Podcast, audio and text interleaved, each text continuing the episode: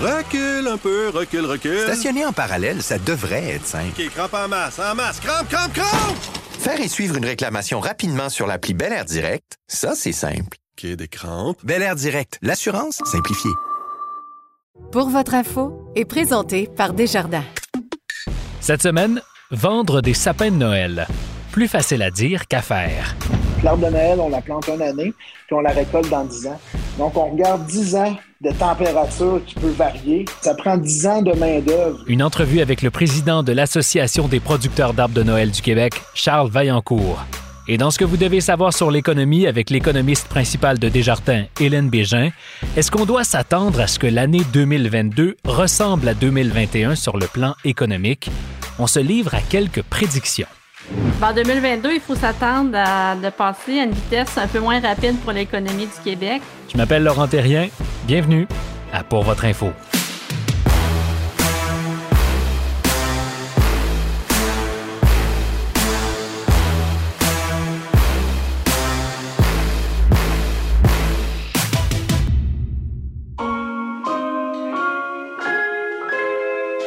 C'est déjà ce temps de l'année, celui où vous écoutez peut-être doucement le feu crépiter pendant que vous admirez votre sapin de Noël. Ça, c'est si vous avez réussi à en trouver un. Les pénuries de sapins de Noël ont fait les manchettes tout l'automne. Les prix des sapins, naturels comme artificiels d'ailleurs, ont grimpé en flèche cette année. Bon, il n'y a rien de nouveau jusqu'à maintenant si vous suivez un peu l'actualité. Nous, ce qu'on a voulu comprendre, c'est qu'est-ce qui se cache derrière la production d'arbres de Noël? Comment elle fonctionne, cette industrie-là? Est-ce que c'est rentable de faire pousser des sapins? Et puis, comment expliquer que tout d'un coup, il n'y ait plus de sapins disponibles? Qui de mieux pour nous aider à comprendre que Charles Vaillancourt? Il préside l'Association des producteurs d'arbres de Noël du Québec et c'est un ancien joueur de football professionnel.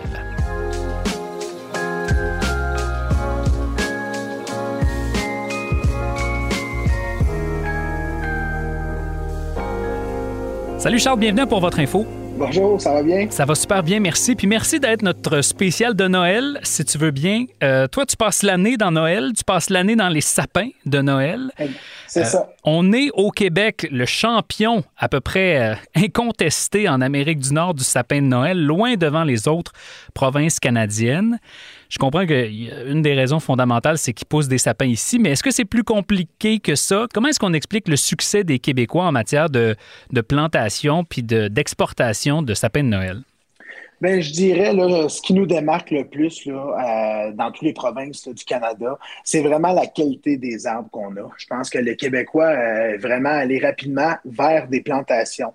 Euh, tandis qu'il y en a d'autres que c'était plus des parcs de, de- de- d'arbres de, Noël, des sauvageons, ce que la qualité peut être un petit peu moindre, là, mais euh, la qualité dans les plantations est beaucoup plus différente. On va avoir un arbre qui va être beaucoup plus fourni, là, euh, moins de trous dans l'arbre, donc euh, un, arbre plus de qualité, disons. là. Puis c'est sûr, comme vous dites, ben, l'arbre de Noël pousse, vient d'ici. On a l'essence, le- le- le- l'arbre euh, baumier euh, qui provient du Québec. Donc c'est sûr qu'on a des beaux terrains aussi, puis des bons sols pour euh, cette production-là.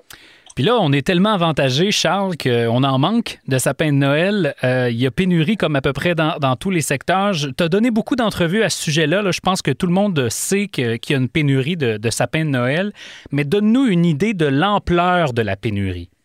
L'ampleur. Écoutez, euh, c'est sûr que la pénurie ne va pas toucher euh, le Québec autant que ça peut toucher d'autres secteurs ou d'autres endroits. Là. Veux, veux pas, l'arbre de Noël du Québec est encore euh, très vendu ici. Il y a encore beaucoup de producteurs qui vont vendre localement, mais c'est sûr que le manque va se faire sentir dans, quelques, endroits, plus dans les grandes villes.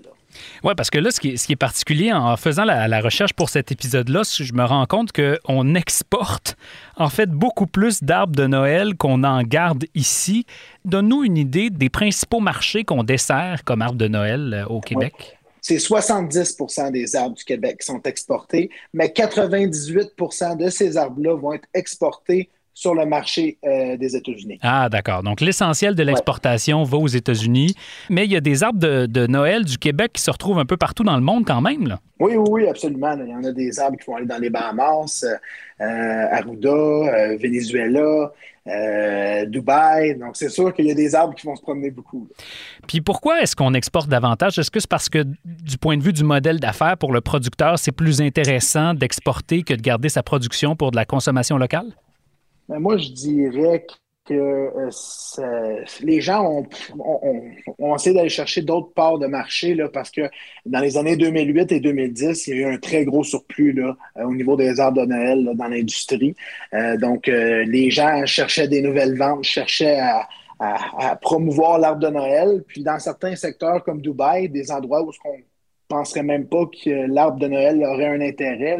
Les, gens auraient un intérêt envers l'arbre de Noël, mais que finalement, ben, il y a des gens qui veulent avoir des arbres dans ces endroits-là. Donc, ça a été des, euh, nouvelles parts de marché qui ont été prises par certains clients, mais euh, je pense que de moins en moins, vu que dû au manque, euh, disons que les gens vont peut-être plus essayer de combler le, marché nord-américain. Hmm. Il y a quelque chose d'intéressant dans ce que tu viens de nous dire, Charles. Euh, tu disais il y a quelques années, dans les années 2010 à peu près, là, ça allait pas bien du tout. Euh, et là, en ce moment, on se retrouve un peu dans la situation inverse où il y a pénurie d'arbres de Noël. Pourquoi votre industrie est aussi cyclique que ça? Qu'est-ce qui se passe entre les années où ça va bien et les années où ça va pas bien pantoute? Ben, parce qu'un arbre de Noël, ça va prendre entre 10 et 12 ans là, avant d'être à pleine maturité. Ah. Donc, euh, c'est normal que ce cycle-là va revenir environ à tous les 10 ans. Présentement, l'arbre de Noël est en manque, mais c'est sûr qu'il y a beaucoup plus de gens qui vont planter d'arbres. Les gros producteurs vont planter plus d'arbres. Mais encore une fois, c'est euh, euh, on, doit, on, peut seulement planter les arbres qui sont disponibles, hein, parce que veux, veux pas dans les dernières années, il y a certaines pépinières qui ont fermé porte, donc euh, les petits plants d'arbres de Noël sont plus difficiles à trouver. Là, ça, ça veut dire que en ce moment, les producteurs sont probablement en train de planter, planter, planter, planter, et dans 10 ans, quand euh, ces arbres-là vont être rendus à maturité, il va y avoir trop d'arbres sur le marché, donc il va y avoir euh, un surplus d'offres, les prix vont baisser. C'est ça? Mais là, mais là, de là à dire qu'il va y avoir un surplus, c'est là ce que c'est pas évident parce qu'il y a beaucoup de petits producteurs euh, dans les années 2008 à 2010, euh, peut-être même un petit peu plus tard, là, euh, qui ont vendu leurs arbres ou qui ont juste arrêté de produire des arbres de Noël. Ils ont laissé les arbres aller, ils n'ont pas, pas entretenu leur plantation parce que c'était pas assez. Là, je pense que le ratio travail et gain n'était pas assez élevé, disons.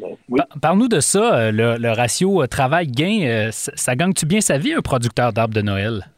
un producteur d'arbres de Noël, je pense qu'on était, on était dû pour avoir des belles années. Euh, l'arbre de Noël a toujours été, euh, a toujours été vendu à l'entour de 20 à, entre 20 et 25 dollars. Tandis que quand on regarde, euh, ça soit une fleur, quelque chose comme ça, ça va être 5 dollars la fleur. Mais la fleur, ça revient à chaque année. Hein. On plante une fleur, l'année prochaine, on la récolte. L'arbre de Noël, on la plante une année, puis on la récolte dans 10 ans.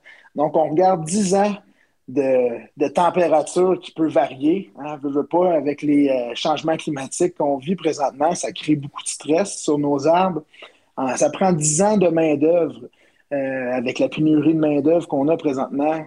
Les salaires augmentent, la main-d'œuvre étrangère euh, fait de plus en plus partie de nos, nos, industries, nos entreprises. Donc, ça aussi, ça l'augmente. Puis en plus, avec la pandémie, mais c'est beaucoup plus difficile d'avoir une main-d'œuvre, que ce soit locale ou étrangère. Tu nous donnes pas le goût de se lancer dans la production d'arbres de Noël. c'est ça. Euh, euh, je veux pas, euh, je, veux pas enlever de goût à personne parce que c'est ça que moi, c'est une culture que j'adore. C'est un beau produit, puis ce que ça apporte aussi aux consommateurs, c'est une belle activité. Mais cela dit, Charles, ça ne doit pas y avoir tant de jeunes que ça qui veulent se lancer dans cette industrie-là. Est-ce que vous avez un défi de rajeunir la main-d'œuvre puis de rajeunir les propriétaires de parcs d'arbres? Oui, absolument. Mais euh, ça ne sera pas faisable, selon moi, tant et aussi longtemps qu'on n'investira pas dans l'industrie. Euh, euh, la culture d'arbre de Noël, c'est encore très archaïque. Hein. Ça fonctionne encore. On, doit trimer, comme on appelle, tailler les arbres avec une machette encore. Donc, chaque arbre doit avoir un travailleur qui va passer.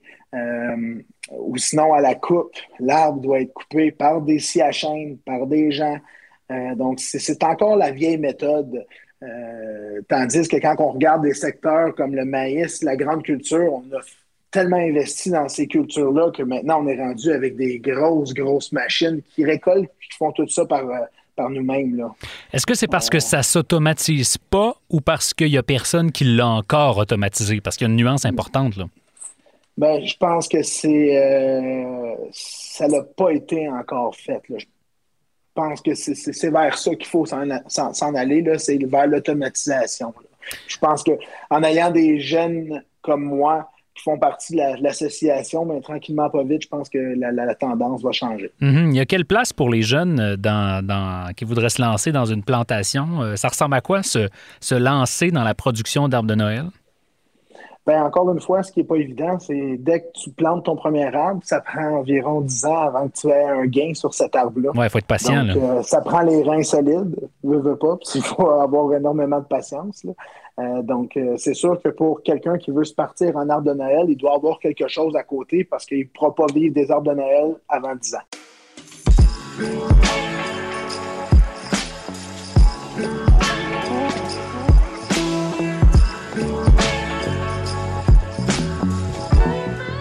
Toi, tu es un ancien euh, joueur euh, de football. Euh, est-ce que l'arbre de Noël, c'était la passion on the side? Comment t'en es venu à, travailler dans cette industrie-là?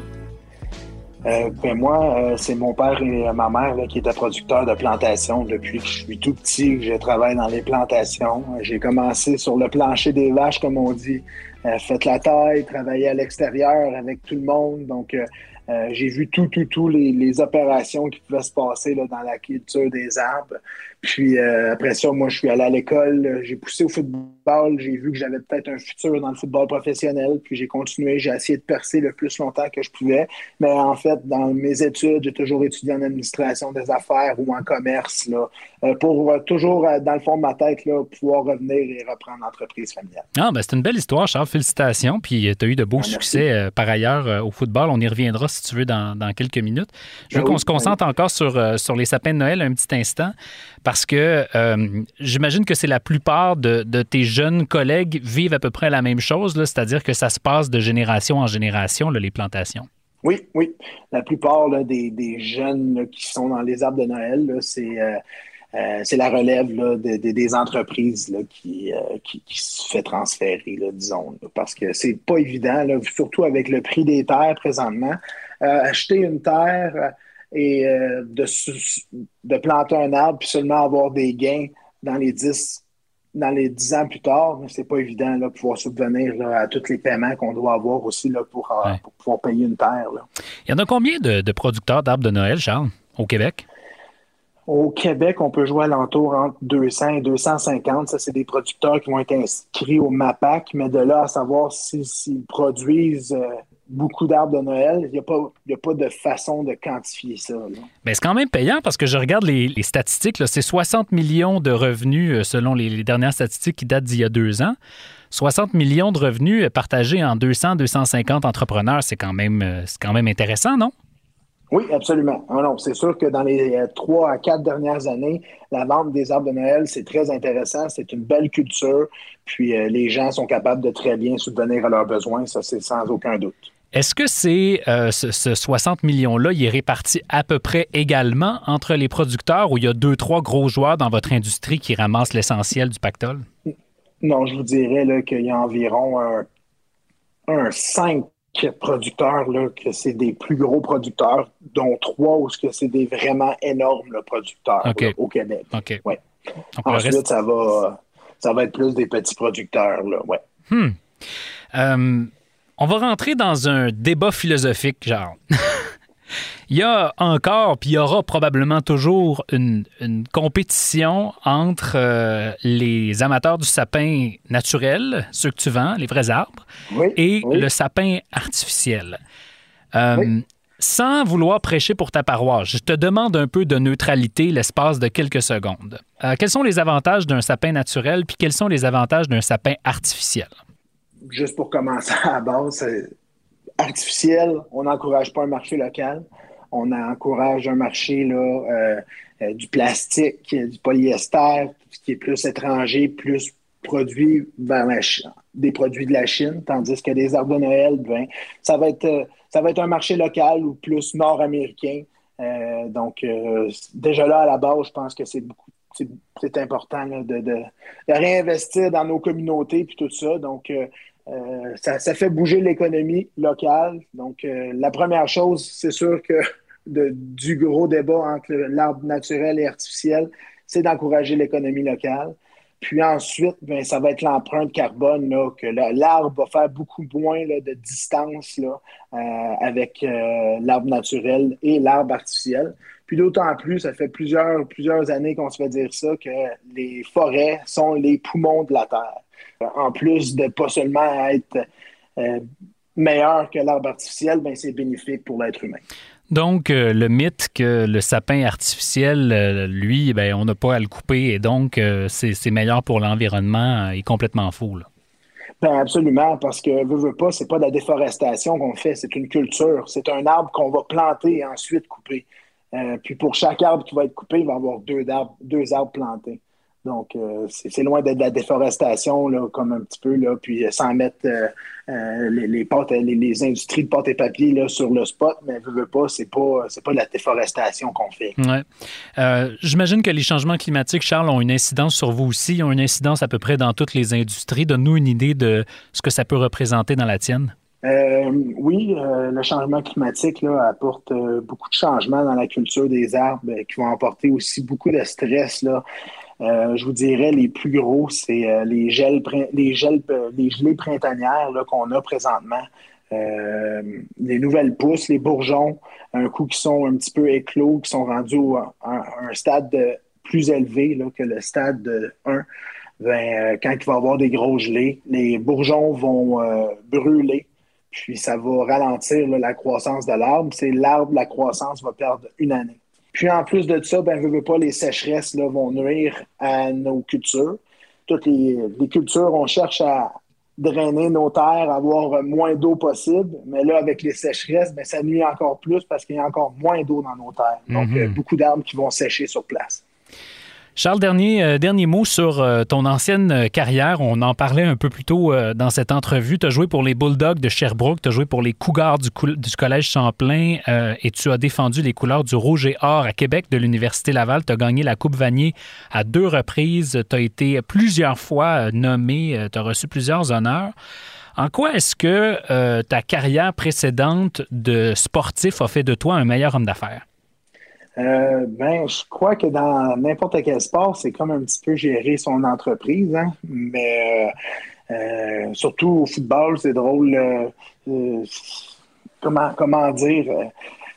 j'ai souvent été un, leader dans les pas dans les entreprises, excusez-moi, mais dans les sports. Donc, j'ai toujours vu ça comme ça. C'est quelqu'un qui encourage, puis qui va surtout fournir l'effort autant que les gens autour. Donc, ça va amener à avoir une équipe qui va travailler vers un, but ultime, là, puis que toute l'équipe se rende vers ce but-là, puis accomplir justement les objectifs d'une équipe. Mm-hmm. Donc, euh, c'est un petit peu similaire à, dans une équipe et dans une entreprise aussi. Ben, c'est intéressant aussi, tu t'amènes le point, tu l'as amené rapidement, le point de la, de la négociation ou de la, sais, quand on est un sportif, on doit négocier sa place dans les équipes, on doit négocier son rôle au sein de l'équipe, on doit négocier ses conditions dans l'équipe aussi. Est-ce que tu penses que tu es devenu un meilleur négociateur grâce à ça? Oui, absolument. Je veux pas, ben, il faut avoir des dans, dans les deux. Euh, dans les deux aspects, que ce soit dans le sport ou dans l'entreprise, il y a toujours des conversations qui sont jamais euh, évidentes à, avoir. Puis euh, je pense que euh, ça, nous met plus à l'aise à avoir ces conversations-là. Ça a été une super entrevue. Merci, Charles, de nous avoir euh, accordé un peu de temps dans, le gros de ta saison, dans la fin de ta saison euh, annuelle. Puis bon succès dans les années à venir. Je te souhaite un bon 10 ans. On se reparlera lorsque les arbres que tu as plantés cette année seront, seront chez les clients dans une dizaine d'années. Ben, un gros merci à vous. Puis un merci là, aussi à à, nous aider à un petit peu éduquer puis à parler un petit peu de l'arbre de Noël du Québec, peut-être un produit que les gens ne connaissent pas assez, puis euh, même si c'est un, un produit local. Super. Merci, Charles. Merci à vous. Ce que vous devez savoir sur l'économie. Voici Hélène Béjean. Bonjour Hélène. Bonjour Laurent. Alors, on a fait le tour de l'économie ensemble au cours de l'automne. Il est temps de faire un petit bilan, si tu veux bien, puis surtout de regarder ce qui s'en vient pour euh, l'année à venir, pour 2022. Alors, on va parler de, trois choses, si tu veux bien. On va parler de, de l'état de l'économie au Québec, on va parler d'inflation, puis on va parler du marché du travail. Commençons avec l'économie du Québec. On sait qu'elle a été marquée en 2021 par une un extrême rebond, une extrême remontée. Est-ce que ça va se poursuivre, selon toi, en 2022? Ben, en 2022, il faut s'attendre à de passer à une vitesse un peu moins rapide pour l'économie du Québec. Un bref rappel, 2021 s'est terminé avec une croissance économique d'environ 6,5% donc parmi les plus fortes des pays industrialisés. Hmm. Le Québec a devancé l'Ontario et le Canada qui n'ont pas encore complété leur récupération. Donc, pour 2022, euh, évidemment, euh, euh, étant donné que la période de rattrapage est maintenant complétée au Québec, bien évidemment, le rythme de croissance de l'économie devrait être deux fois moins rapide, donc plus autour de 3% donc moins élevé qu'en 2021. Donc, c'est un retour graduel un peu vers la normale. pourquoi ça serait le cas également? C'est que les problèmes de rareté main-d'œuvre qui freinent l'économie euh, est beaucoup plus criante que dans le reste du pays. Donc, euh, on va décélérer un petit peu plus rapidement. Euh, d'ailleurs, le taux de postes vacants au Québec est plus élevé qu'au Canada. Et le taux de chômage au Québec est à 4,5% Donc, on est revenu au niveau pré-pandémie de février 2021. Donc, davantage de difficultés à trouver de la main-d'œuvre. Ça fait en sorte que l'économie du Québec va être un petit peu plus freinée en 2022, mais on s'attend quand même à une année là, avec une croissance, comme je le mentionnais, autour de 3% ce qui est quand même très bien. Ben euh, de façon historique. Là. Donc, euh, croissance un petit peu moins soutenue, est-ce que ça va pouvoir ralentir un peu le, rythme de l'inflation? Parce que ça a été le sujet des dernières semaines, on le sait, hein? l'indice des prix à la consommation augmente euh, sans cesse. Est-ce que le fait d'avoir une, une croissance un peu moins élevée, ça va freiner les ardeurs de l'inflation, selon toi? un peu, mais il faut dire que l'inflation s'est accélérée depuis le début de 2021. En octobre, on a eu une hausse annuelle de 5,3% donc le plus fort rythme depuis le début des années 90. C'est associé au report rapide de l'économie de la province qui a accentué la pression sur les prix. Euh, pour 2022, euh, euh, disons qu'en début d'année, premier, deuxième trimestre, ça, devrait quand même rester relativement élevé puisque c'est la plupart des biens et des services qui sont touchés au Québec. Par la suite, ben, les problèmes d'approvisionnement devraient se résorber un peu. Euh, et de sorte qu'au total, pour l'ensemble de l'année, le taux d'inflation devrait ralentir à 3,2% euh, l'an prochain, donc en 2022, mais c'est quand c'est tout de même un rythme plus élevé que ce qu'on est habitué autour de 2% habituellement. Là. Ben oui, ça reste élevé quand même 3% euh, La grande question, c'est est-ce que les salaires vont suivre? En gros, si ça coûte plus cher d'aller à l'épicerie, est-ce qu'on en a plus dans nos poches pour y aller? Bien, pour 2021, ça n'a pas été le cas. Évidemment, euh, une inflation de près de 4% euh, la, hausse de la rémunération des employés plus tourné autour de 3,5% Donc, euh, les salaires n'ont pas suivi. Il faut dire que euh, pour 2021, ça a surpris de nombreux employeurs et des travailleurs également. Les hausses de salaire avaient été établies en fonction plus des informations qu'on avait euh, en 2020, donc avant que l'inflation grimpe. maintenant que le phénomène est connu, ben, en 2022, euh, les gens euh, vont sûrement tenter de se négocier des hausses de salaire un peu plus, euh, un peu plus élevées. Et ce qui va aider également, c'est la pénurie de main-d'œuvre qui va accentuer encore la pression sur les salaires mm-hmm. en, en cours d'année. Là. Donc, ben oui, ça donne plus de pouvoir de négociation aux, aux, employés potentiels. Effectivement, effectivement. Puis, euh, on s'attend en fait euh, à ce que l'année 2022, que les hausses de salaire euh, dépassent un peu le rythme de l'inflation. Donc, on devrait rééquilibrer un peu la situation l'an prochain. Alors, Hélène, ce sera la première fois que je dis ça en 2021, mais bonne année! oui, effectivement. Une belle année à toi également, Laurent. Merci, puis au plaisir de se reparler en janvier prochain. Hélène Bégin, merci d'avoir été avec nous. Merci, au plaisir.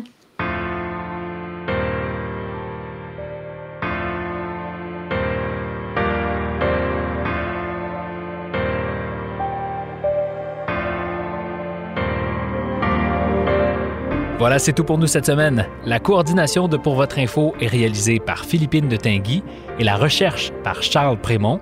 Notre gestionnaire de communauté est Alexandrine Chappet la musique originale de Pour votre info a été composée par Luke Melville. Je m'appelle Laurent Terrien. Merci d'être avec nous. On se reparle la semaine prochaine.